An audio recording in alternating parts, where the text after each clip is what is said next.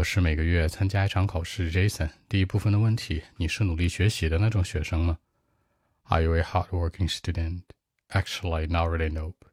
I don't think so. You know, I don't like spending too much time on study. No different reasons.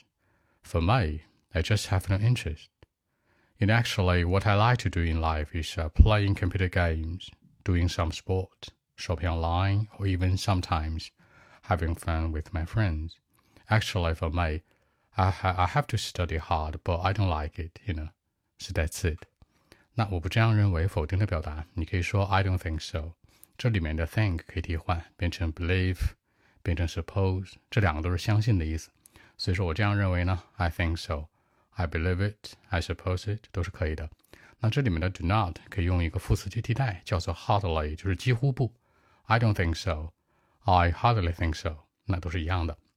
那花很多时间在某些事儿上，spend too much time on something。比如说我花很多时间在学习上，spend too much time on study。那我不喜欢这样做呢？那我不喜欢浪费这个时间在学习上呢？这里面的 spend too much time 有点浪费的意思。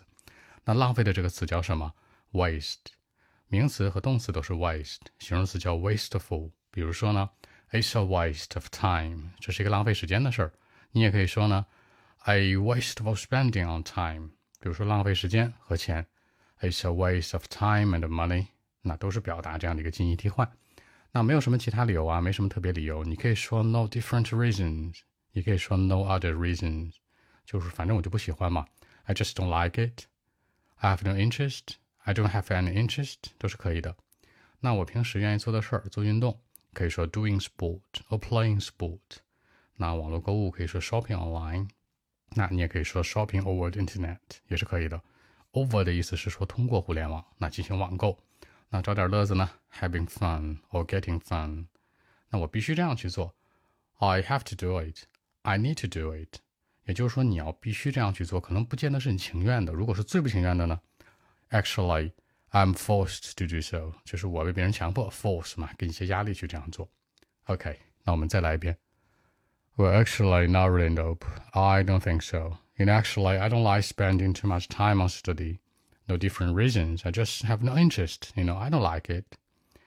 Uh, in my life, what I like to do is like playing computer games, doing some sport, or shopping online, or even sometimes having fun with my friends. Actually, for my part, I have to study hard, but I don't like it, by the way. So that's it. 好，更多文本问题，微信 b 一七六九三九一零七。